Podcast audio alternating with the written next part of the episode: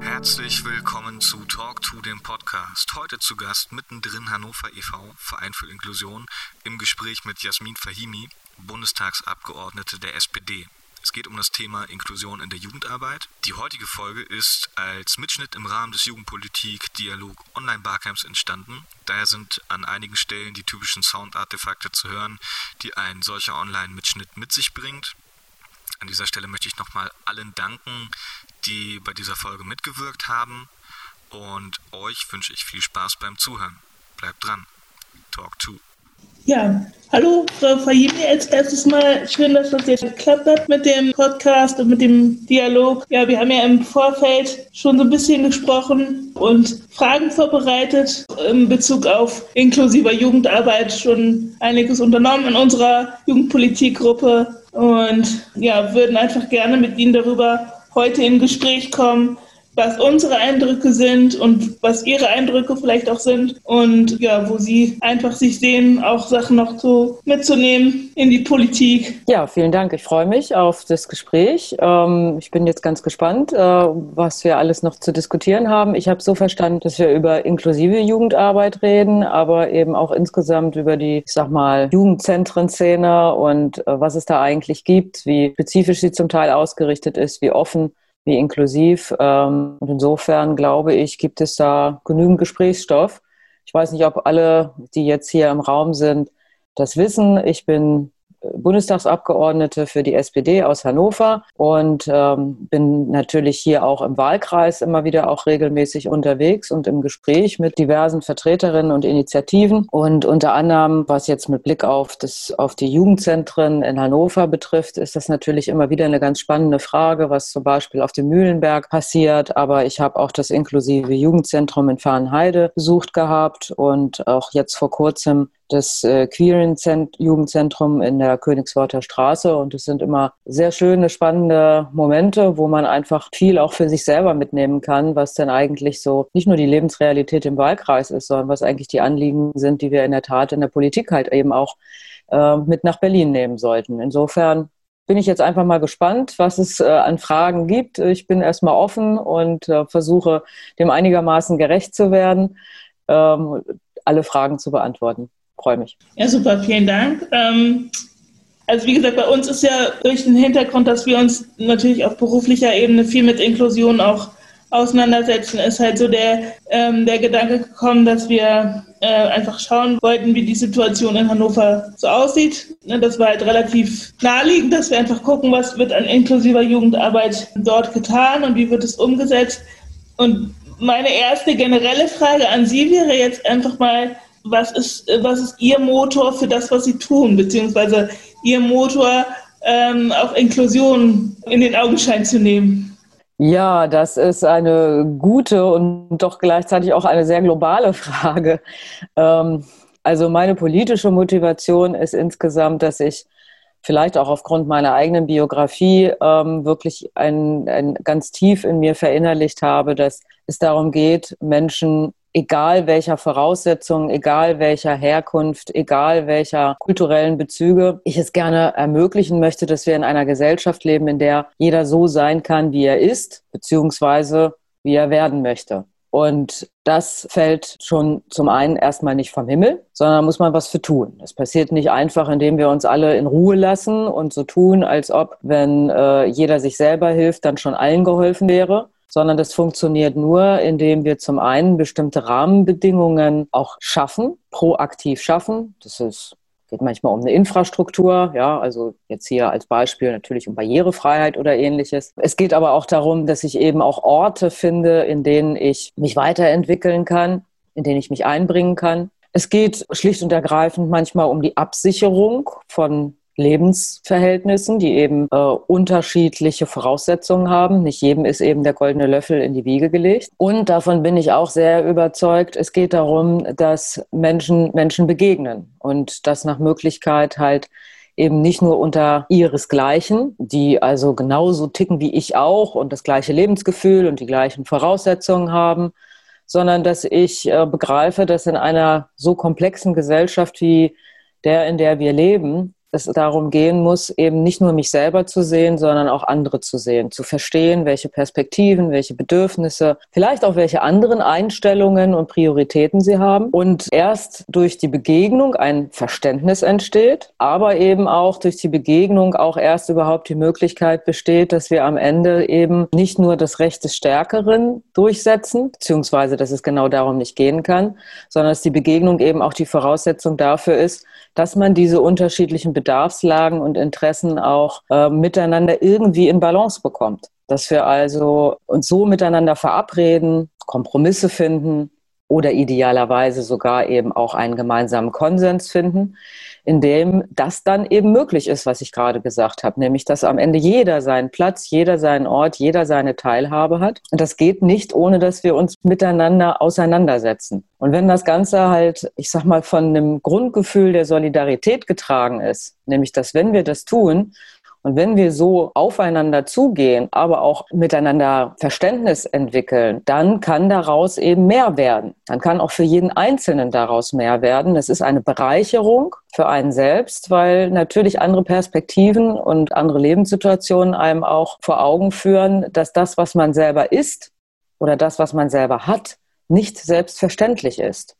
Dass man daran arbeiten muss und dass man sich auch entwickeln kann. Insofern ist, und ich will vielleicht noch mal einen anderen Begriff reinbringen, ist am Ende die dann daraus entstehende Diversität eine Bereicherung und die Voraussetzung dafür, dass ich überhaupt meine eigene individuelle Freiheit leben kann. Das finde ich manchmal so schade, dass viele, die sich dann doch in ihrem Klein-Klein zurückziehen, gar nicht sehen, wie sehr sie sich selber damit beschränken. Und das ist natürlich der große Unterschied zu Verschwörungstheorien, zu äh, rechtsextremen Einstellungen, zu diskriminierendem Verhalten, die alle quasi von einer ganz anderen Grundlogik kommen, die eben nicht von dem Solidaritätsgedanken ausgehen und gemeinsam sind wir stärker, sondern die davon ausgehen zu sagen, naja, so ist halt die Natur. Und der Stärkere setzt sich halt durch. Und da muss halt jeder gucken, wo er bleibt. Und wenn ich dann ganz großherzig bin, dann reiche ich vielleicht dem Armen oder dann reiche ich vielleicht dem Behinderten meine Hand, meine helfende Hand und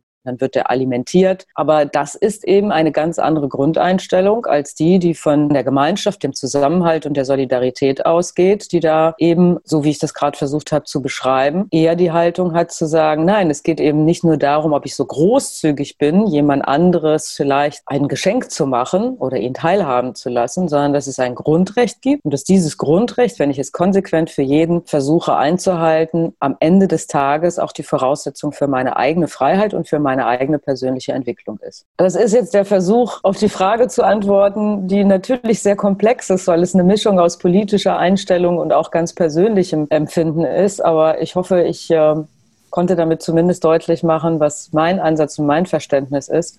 Und insofern geht halt dieser Diversitätsgedanke aus meiner Sicht eben auch weiter, als jetzt nur so ganz eng zu denken, was heißt jetzt Inklusion zum Beispiel für Menschen mit Behinderung.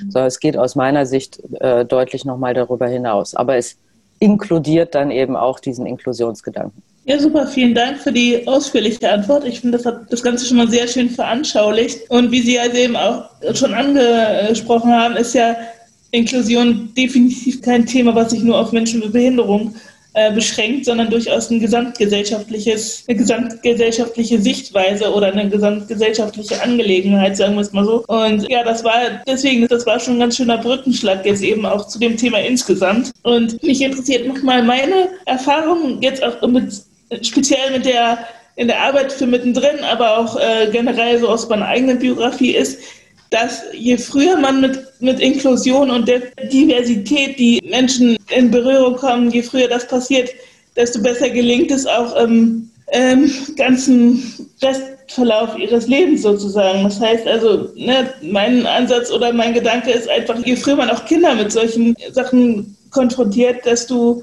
einfacher wird es letztendlich, das für die gesamte Gesellschaft umzusetzen.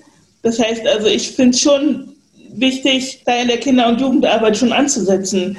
Wie sind da Ihre Erfahrungen? Ja, absolut. Je selbstverständlicher das ist, dass es äh, eben Menschen gibt, die ganz unterschiedliche intellektuelle oder körperliche Voraussetzungen haben, die aus ganz unterschiedlichen sozialen Lagen kommen, die aus ganz unterschiedlichen kulturellen Hintergründen kommen, äh, desto eher wird genau dieser Grundstein gelegt, dass ich eben auch mit Respekt und äh, mit Verständnis auf andere Menschen zugehe. Und Kinder sagt man ja immer so, die können auch grausam sein. Das darf man nicht unterschätzen. Grausam ist vielleicht auch einfach gar nicht so der richtige Begriff dafür. Sie sind halt einfach unglaublich direkt. Und ich glaube, dass Kinder beispielsweise halt wahrscheinlich gar nicht so wie wir manchmal Erwachsene vielleicht mit so einer gewissen ja, Zurückhaltung und Scham und Verunsicherung auf Menschen mit Behinderung zum Beispiel halt zugehen und man dann vielleicht auch manchmal gar nicht so weiß, darf man das jetzt irgendwie offen ansprechen, warum jemand jetzt vielleicht mit welcher Einschränkung irgendwie durchs Leben geht und eben Unterstützung braucht oder Assistenz, sondern Kinder gehen, laufen da einfach aufeinander zu und sind dann manchmal vielleicht sehr offen in dem Zugang, aber dann eben gleichzeitig auch sehr selbstverständlich im Umgang miteinander. Und das ist eigentlich, glaube ich, eine super tolle Mischung also ein Riesenpotenzial, das Kinder mitbringen, das man eben auch nutzen und fördern sollte. Deswegen glaube ich, dass das sehr, sehr wichtig ist, äh, diesen inklusiven Gedanken eben so früh wie möglich zu denken. Und das geht im Übrigen nicht nur bei der Kita und der Schule los. Das geht eigentlich damit los, wie wir zum Beispiel auch unsere Wohnquartiere aufstellen. Ja, sind dann halt Wohnungen, sogenannte Rolli, rollstuhlgerechte Wohnungen oder andere barrierefreie Wohnungen, auch für ältere Menschen oder so, bauen wir unsere Quartiere von Anfang an so, dass sich das eben auch in dem unmittelbaren Lebensumfeld schon durchmischt? Oder müssen wir dann immer wieder in anderen Räumen das quasi erst proaktiv herstellen, dass man sich überhaupt begegnet? Aber nochmal, um nochmal zurückzukommen zu der Kinder- und Jugendarbeit. Ich glaube, dass allerdings umgekehrt auch richtig ist, dass wir nicht nur dafür sorgen müssen, dass es natürlich klar diese Selbstverständlichkeit der Begegnung und der Durchmischung auch gibt. Also, dass wir einfach die Voraussetzungen dafür schaffen, dass halt eben nicht durch, durch bauliche Maßnahmen oder durch das vielleicht auch Lehrpersonal oder so schon quasi es gar nicht möglich ist, sich zu begegnen, sondern dass wir die Voraussetzungen schaffen, dass das möglich ist. Aber eine Frage, die ich vielleicht einfach mal zurückgeben wollen würde, ich habe auch, muss ich sagen, umgekehrt die Erfahrung gemacht, dass es manchmal allerdings auch gut ist, wenn man sich tatsächlich auch in seiner Peer Group, wie man so schön sagt, halt eben auch zurückziehen kann. Also wenn ich jetzt zum Beispiel mal an das inklusive Jugendzentrum im Fahrenheide denke, das hat bei mir schon nochmal Klick gemacht, als mir sowohl die Jugendlichen als auch die Eltern als auch die Betreuer deutlich gemacht haben, wie wichtig das ist, dass halt auch diese jungen Menschen, also gerade auch junge Menschen mit mit zum Beispiel auch geistigen Einschränkungen nicht ständig entweder gefordert sind, sich mit anderen auseinandersetzen zu müssen, sondern in einer auch geschlossenen Gruppe oder auch in ihrem eigenen Rückzugsraum, den sie für sich haben, viel mehr einfach auch mal so sein können, wie sie wollen, ohne ständig das Gefühl zu haben, gefordert zu werden oder betreut zu werden oder getestet zu werden, einsortiert zu werden, sondern dass es eben auch unglaublich wichtig ist, dass man eben neben allem Diversitätsgedanken eben schon auch die Möglichkeit schafft, sich untereinander treffen zu können, weil das auch was sehr, sehr Entspannendes hat.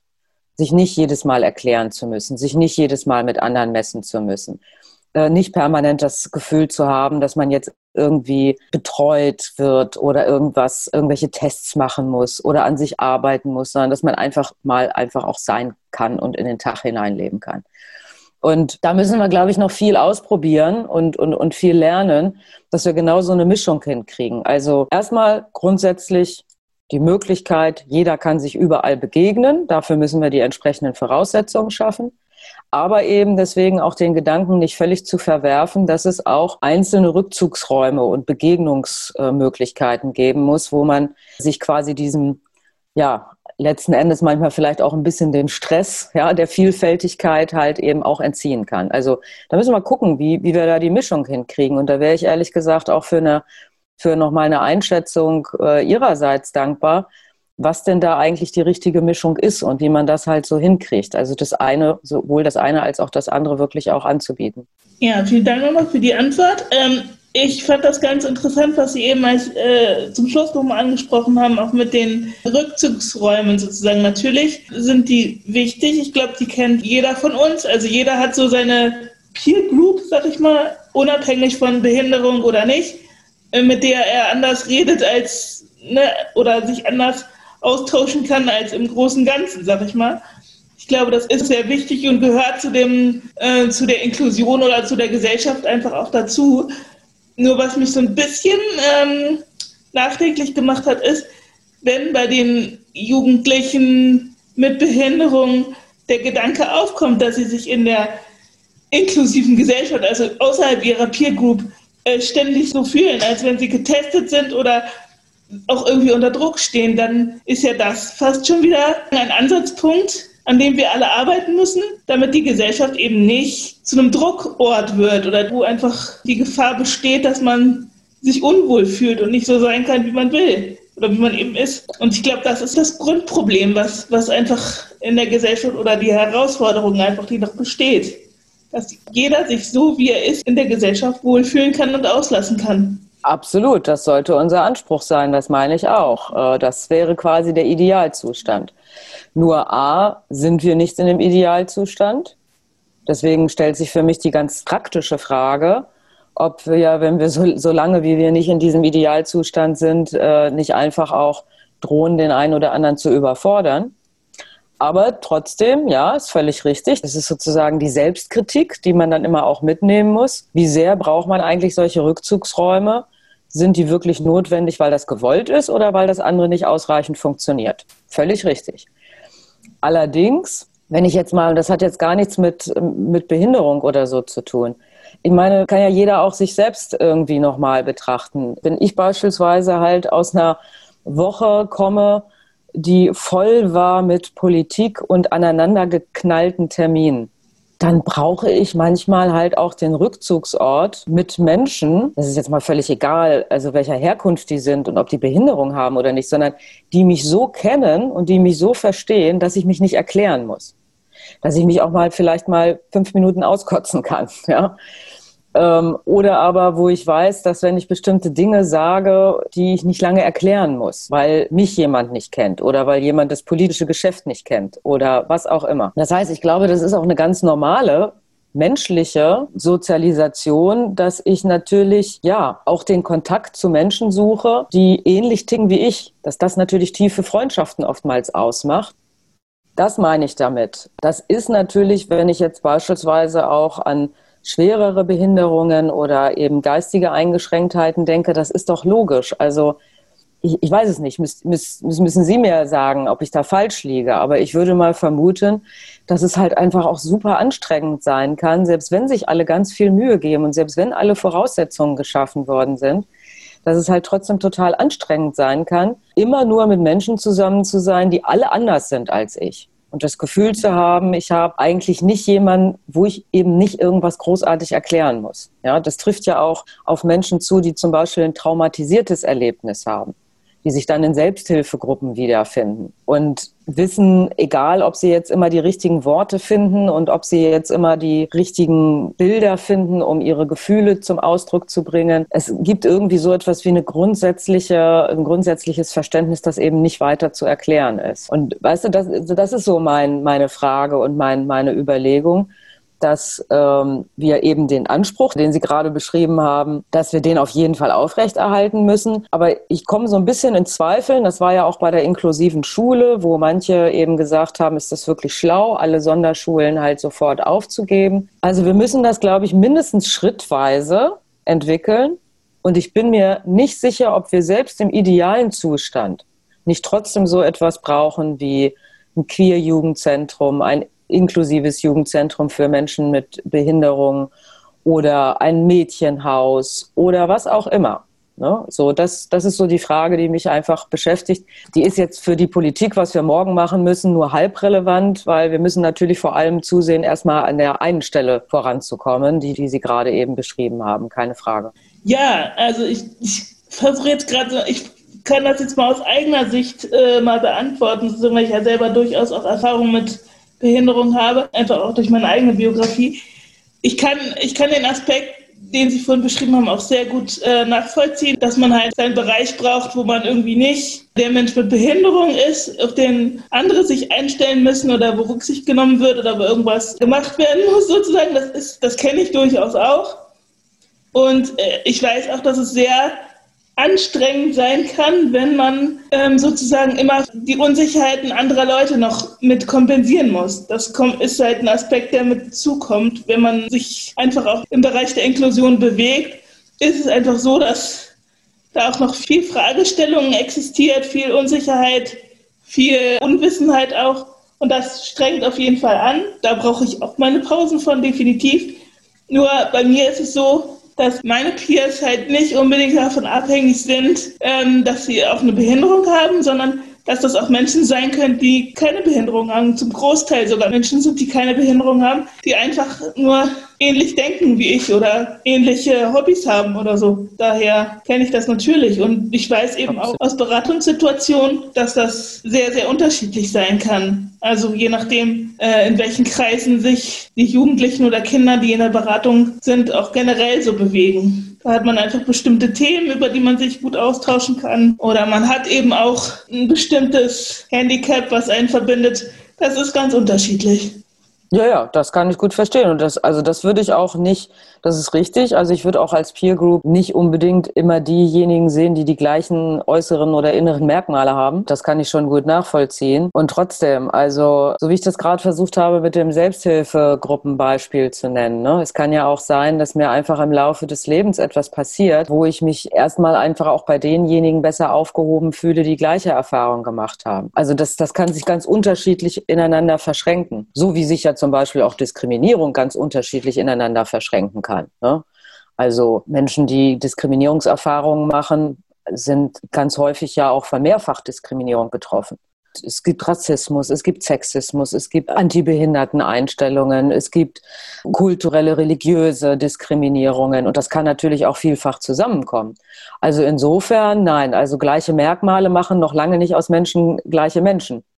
Insofern, das kommt schon sehr komplex zusammen, äh, sowohl in, der, in, den, in den diskriminierenden Faktoren, die manche Menschen ausleben, als auch halt eben in der Frage, was verbindet mich eigentlich mit jemandem anderen. Äh, das ist schon richtig.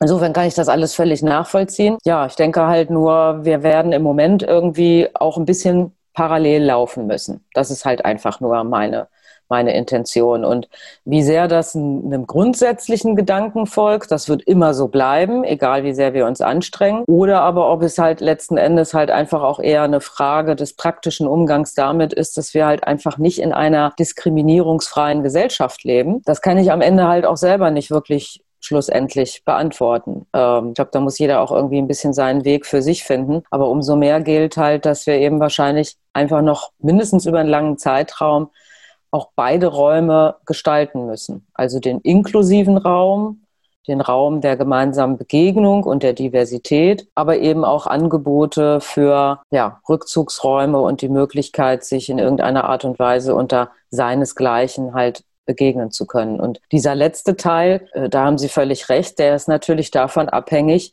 wie gut oder schlecht der erste Teil läuft und wie sehr ich eben das Gefühl habe, eben auch genau diese Ruhe- und Rückzugsräume für mich zu benötigen. Das bleibt wahrscheinlich immer ein Balanceakt.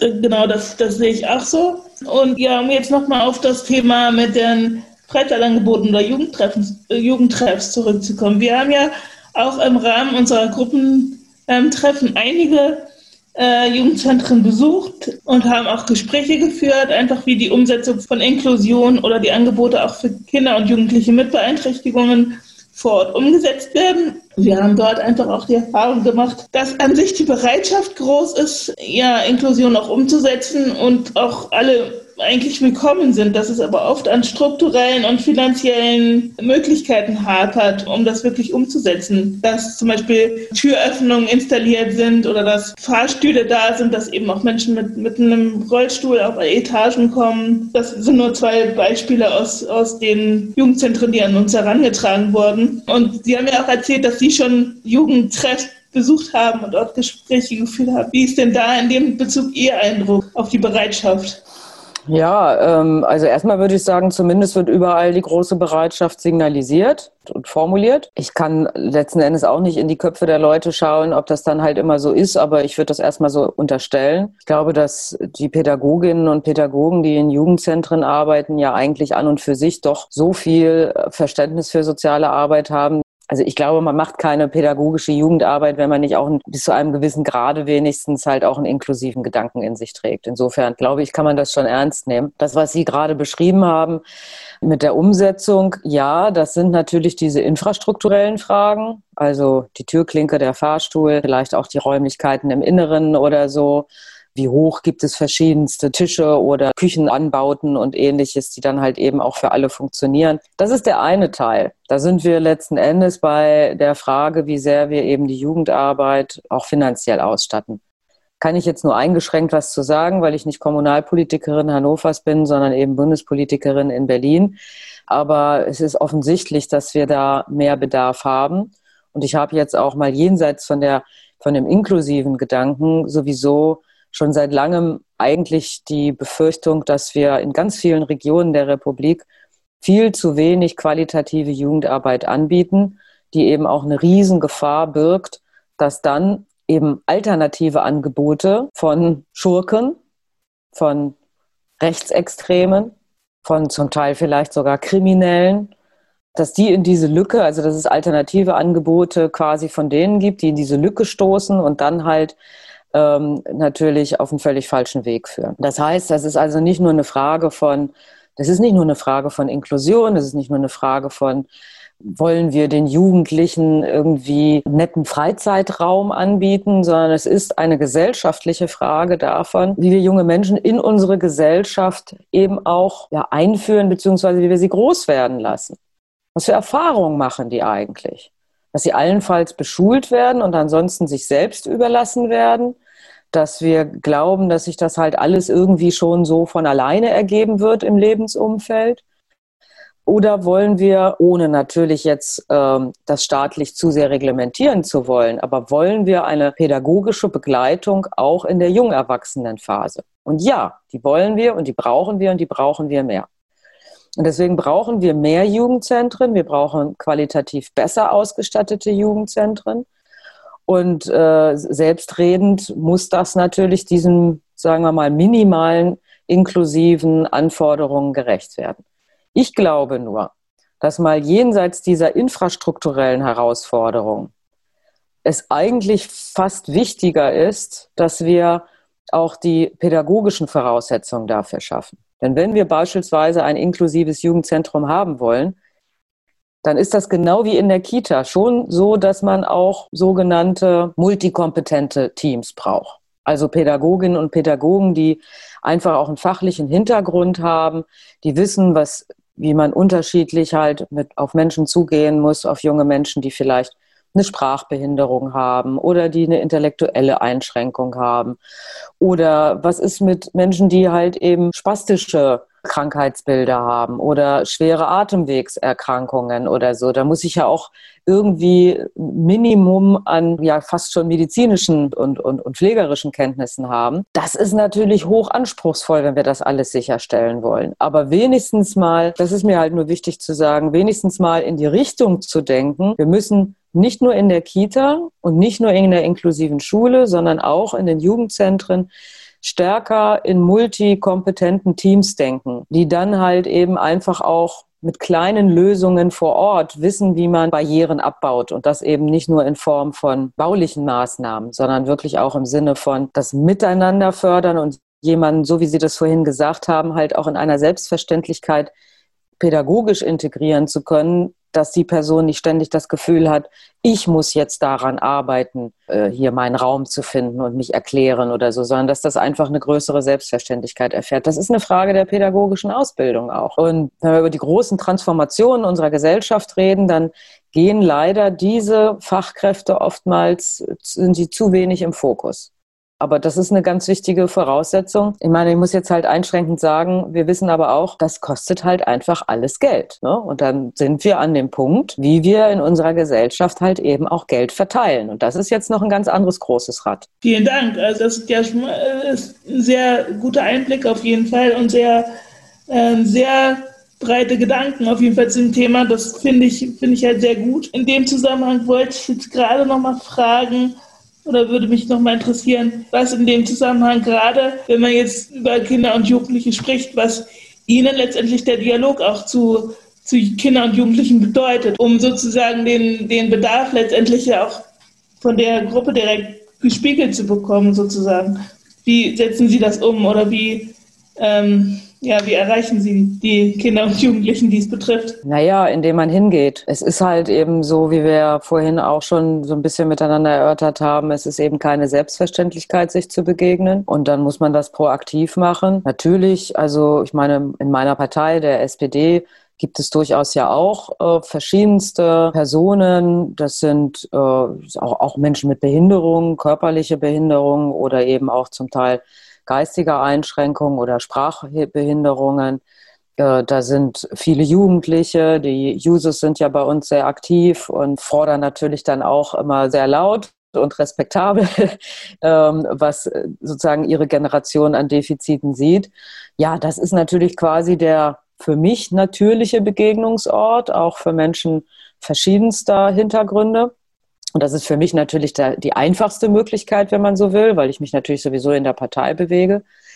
Ansonsten muss man sich das aktiv organisieren, weil als Bundestagsabgeordnete bin ich natürlich auch ganz viel in Berlin und eben im Bundestag und muss da meine Arbeit machen. Ja, das ist natürlich erstmal auch eine Blase. Ähm, aber wir müssen ja die Arbeit da machen. Wir müssen ja quasi die, die Dinge auch sachkundig miteinander erörtern und dann halt eben Verhandlungen führen und eben Lösungsvorschläge entwickeln und Entscheidungen treffen. Das ist halt mein Job. Aber ich würde den Job nur halb so gut machen, wenn es eben nicht, und das ist ja auch die Logik eines Abgeordneten in Deutschland, wenn es nicht genauso eben auch diese sitzungsfreien Wochen gibt, die heißt ja nicht, dass wir Ferien haben als Abgeordnete.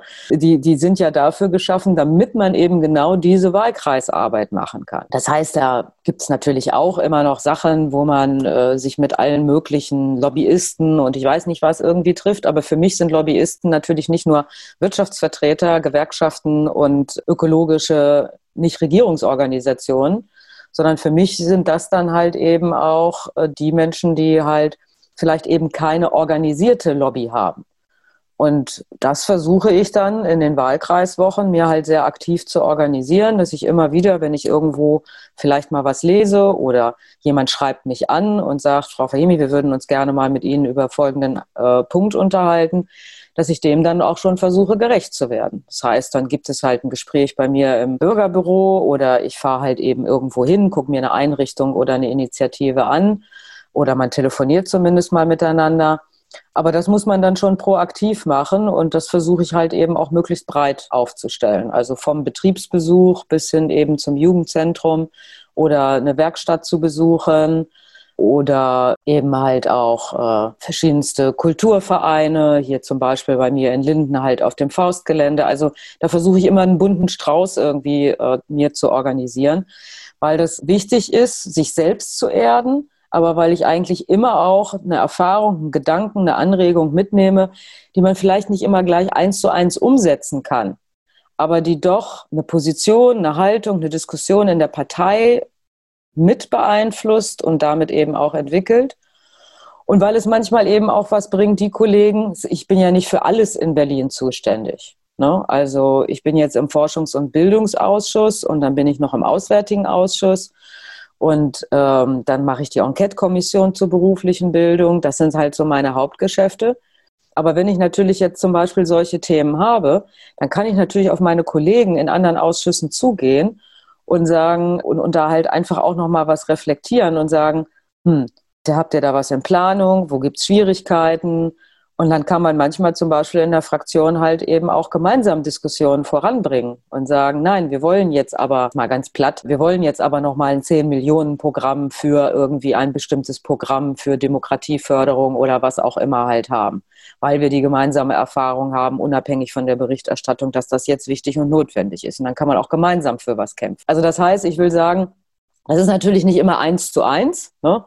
so nach dem Motto, man nimmt hier einen Wunsch mit und setzt den morgen in Berlin um, ähm, aber äh, man sollte das nicht unterschätzen, dass das ganz wichtig ist, halt mit seinen Abgeordneten, also auch für Sie, ja, mit den Abgeordneten, nicht nur mit mir als Bundestagsabgeordnete, sondern auch mit den kommunalen Vertretern oder den Landesabgeordneten, ins Gespräch zu kommen, weil das, das, das beeinflusst uns. Und ich würde halt immer für mich auch sagen, es erdet einen auch. Und das ist total wichtig. Ja, super, vielen Dank. Mit Blick auf die Zeit und eventuelle Fragen, die jetzt noch aus der Runde kommen, würde ich gerne so langsam zum Abschluss kommen mit meinen Fragen. Nur noch mal zum Abschluss, wie, ähm, wie wollen wir verbleiben? Wie können wir uns gegenseitig in dem Themenbereich weiter befruchten, sage ich mal. Ja, indem wir einfach das tun, was ich gerade gesagt habe. Also ich freue mich, äh, wenn ich Einladungen bekomme ähm, für ein Gespräch, bin ich immer offen für. Einfach an meine an meine E-Mail-Adresse. Hier ist ganz leicht im Netz zu finden. Einfach mal äh, kurz beschreiben, was das Anliegen ist, ob man sich zum Gespräch trifft oder ob ich mir irgendwas ansehen soll. Das ist natürlich der eine Weg. Der andere ist, ähm, das ist ja jetzt hier auch, so verstehe ich das, also auch dieser, dieser Tag mit dem Camp. Da werden ja vielleicht irgendwelche Ergebnisse bei rauskommen, irgendwelche gemeinsamen Ideen oder auch Forderungen. Auch das nehme ich einfach gerne mal zur Kenntnis, also einfach mal zuschicken, dass äh, man sich das anschauen kann. Ja, und ich freue mich natürlich auch über gemeinsame Aktionen. Also wenn vielleicht irgendwo mal eine Veranstaltung oder eine Festivität oder ein Tag der offenen Tür ist, einfach mal vorbeizuschauen und und im Gespräch zu bleiben. So würde ich mir das jetzt mal vorstellen. Aber ich nehme auch andere Anregungen an. ja, ich würde sagen, dann bleiben wir auf jeden Fall weiter in Kontakt. Die, die Kontakte haben wir ja einfach auch. Und wenn es was gibt, dann melden wir uns gegenseitig. Sie können natürlich auch gerne mit, mit Fragen oder mit Sachen, die Sie beschäftigen, gerne an uns herantreten. Wenn wir was tun können oder äh, Sie unterstützen können, machen wir das natürlich auch immer gerne. Und ich würde jetzt einfach mal die, ja, die Runde öffnen, sozusagen, für Fragen der anderen Teilnehmer. Gibt es Fragen oder Bemerkungen, Anmerkungen? Ich hatte eine Frage eigentlich. ähm, und zwar ist das Thema Inklusion ja gerade auch so in Verbindung mit den sozialen Veränderungen, die wir mit Corona sehen, eine ziemlich große Frage. Und ich arbeite jetzt noch nicht sonderlich lang mit Behinderten. Aber was mir halt aufgefallen ist, ist, dass Behinderung halt sehr relativ ist und dass ganz oft einfach, wie Frau Freise das sehr schön mal ausgedrückt hat, dass wir alle irgendwo irgendwie eingeschränkt oder behindert sind. Und ich finde es halt interessant mit, mit diesen Entwicklungen, besonders jetzt gerade in der rechtsradikalen Szene und, ähm, und diese, diese ganzen Ideen, die sehr fragwürdig sind. Inwiefern kann man sowas in, in eine Demokratie inkludieren? Wie, was hat das überhaupt noch mit Inklusion zu tun oder nicht? Wo fängt Inklusion an und wo hört sie auf? Tja, also Inklusion hört definitiv da auf, wo ich Menschen aufgrund irgendwelcher Merkmale, egal welcher, gleiche Rechte abspreche. Ich habe es ja eingangs versucht, ein bisschen zu beschreiben. Wir können alle im Detail vielleicht mal unterschiedlicher Meinung sein, wie man mit einem Problem umgeht oder wie man was findet. Aber die wirklich ganz, ganz große Unterscheidungslinie ist halt, ob ich vom Grundsatz her die Einstellung habe, dass ich auf Konkurrenz, Ausgrenzung, Einzelkampf Hierarchisierung von verschiedenen Menschengruppen, ob ich auf solche Logiken setze, die also am Ende immer wieder darauf hinauslaufen, dass ich zwischen besseren und schlechteren Menschen unterscheide, zwischen Menschen, die mehr oder weniger Rechte haben. Natürlich ist eines der großen Erzählungen des rechten Rands ist eben die, dass es unabdingbare Geburtsrechte gibt. Ne? Zum Beispiel Deutscher zu sein. So, und das versetzt mich nun also in die Situation, dass ich Rechte habe, die andere nicht haben, inklusive Rechte, andere halt ausgrenzen zu dürfen, abwerten zu dürfen, ihnen eben bestimmten Zugang zu verwehren. Und deswegen bin ich halt eben auch der Überzeugung, auch wenn natürlich alle möglichen Vertreter der AfD das immer wieder bezweifeln, aber fange ich einmal mit so einer Logik an. Und das ist dann völlig egal, ob diese Ausgrenzung sich gegen Menschen mit Behinderung wenden, weil man sagt, ist genetisch defektes Leben, oder ob sich das gegen Menschen mit anderer Nationalität oder anderem religiösen Glauben richtet, weil man sagt, ist eben auch nicht genetisch so wertvoll wie ich als Deutscher, ja, am besten noch als weißer deutscher Mann, Oder ob es sich eben zwischen Mann und Frau richtet wo man halt sagt, ja, ja, gut, also Frauen können halt eben auch nicht alles, ja. Und äh, dann sollen wir sie doch nicht mit irgendwelchen feministischen, intellektuellen, verwarzten Ideen vollpumpen. Sie müssten jetzt also Beruf und Karriere und alles miteinander verbinden. Lassen wir sie doch in Ruhe einfach ihre Hausarbeit und ihre Familienarbeit machen. So fängt das halt an. Und wenn dieses Gift einmal gelegt ist, dann ist es aus meiner Sicht nur eine Frage der Zeit, wann sich das entsprechend verbreitet. Und der andere Ansatz ist eben, so schwierig wie er manchmal ist, und keiner von uns ist perfekt. Also wenn ich Sie jetzt gerade richtig verstanden habe, Sie haben auch erst relativ neu angefangen, mit, mit, für Menschen mit Behinderung zu arbeiten. Sie werden wahrscheinlich eine ganze Reihe von Erfahrungen gemacht haben, wo man auf einmal merkt, ups, ähm, habe ich gar nicht gewusst, dass die das doch können. Oder hm, habe ich immer irgendwie schon dann doch am Ende vielleicht einen komischen Blick drauf gehabt, dass die äh, sich vielleicht so oder so fühlen, dabei fühlen die sich gar nicht so, sondern die fühlen sich ganz anders und die haben ein ganz anderes Problem als das, was ich gedacht habe, was sie für ein Problem haben. Aber wenn ich die grundsätzliche Bereitschaft habe, eben zu sagen, ich gehe auf jeden Menschen so zu, als ob ich es selber sein könnte. Ich respektiere den als gleichwertigen Menschen und es gibt nichts, kein äußeres Merkmal, kein geburtsrechtliches Merkmal, kein kulturelles kulturelles Merkmal, das mich dazu veranlasst, dem erstmal irgendetwas an seinem Recht und an seinen Teilhabeansprüchen abzusprechen. Dann ist das eben eine ganz andere Grundhaltung, wie wir miteinander eben umgehen und aufeinander zugehen. Und ich mache vielleicht mal ein letztes Beispiel. Ich hatte eine Besuchergruppe bei mir in Berlin von einer Sonderschule mit Menschen äh, mit Behinderung und entsprechender Begleitung. Und ein junger Mann erzählte mir dann, ja, also er wolle mal wissen, er versucht jetzt seit ich weiß nicht mehr genau, vier, fünf Jahren oder so, eine eigene Wohnung für sich zu finden. Und das wäre quasi unmöglich für ihn. Er würde einfach keine behindertengerechte Wohnung finden und er hat eben auch eine Assistenz und so weiter und so weiter. Und dann wird das alles nochmal doppelt schwierig, inwiefern er es finanziell, aber eben auch überhaupt von der Voraussetzung, dass es so eine Wohnung gibt, die ihm zugeteilt wird, möglich ist. Und dann formulierte er, ich kann das jetzt gar nicht so formulieren wie er, aber sehr anschaulich, ja, und er wolle schon mal sagen, dann fände er das halt schon irgendwie auch doof, wenn dann die Flüchtlinge kämen und die kriegen dann eine Wohnung Wohnung zugeteilt und er seit Jahren nicht. Das wäre doch doof dann sitzt man erstmal ein bisschen geschockt davor. Aber dann habe ich mir gedacht, okay, du musst das jetzt, du musst ja jetzt mal verstehen und das aus seiner Perspektive sehen. Dann habe ich ihm gesagt, na ja, also das kann ich total verstehen. Du hast völlig recht. Es geht nicht, dass wir immer noch sowieso viel zu wenig sozialen Wohnraum haben, geschweige denn entsprechend Behinderten, barrierefreien und so weiter und so weiter. Daran müssen wir arbeiten. Das ist eine Aufgabe der Kommune. Aber das, was du machst, ist, dass du deine Anforderungen nicht an die Verantwortlichen richtest, sondern dass du deine deine Anforderung und dein Bedürfnis vergleichst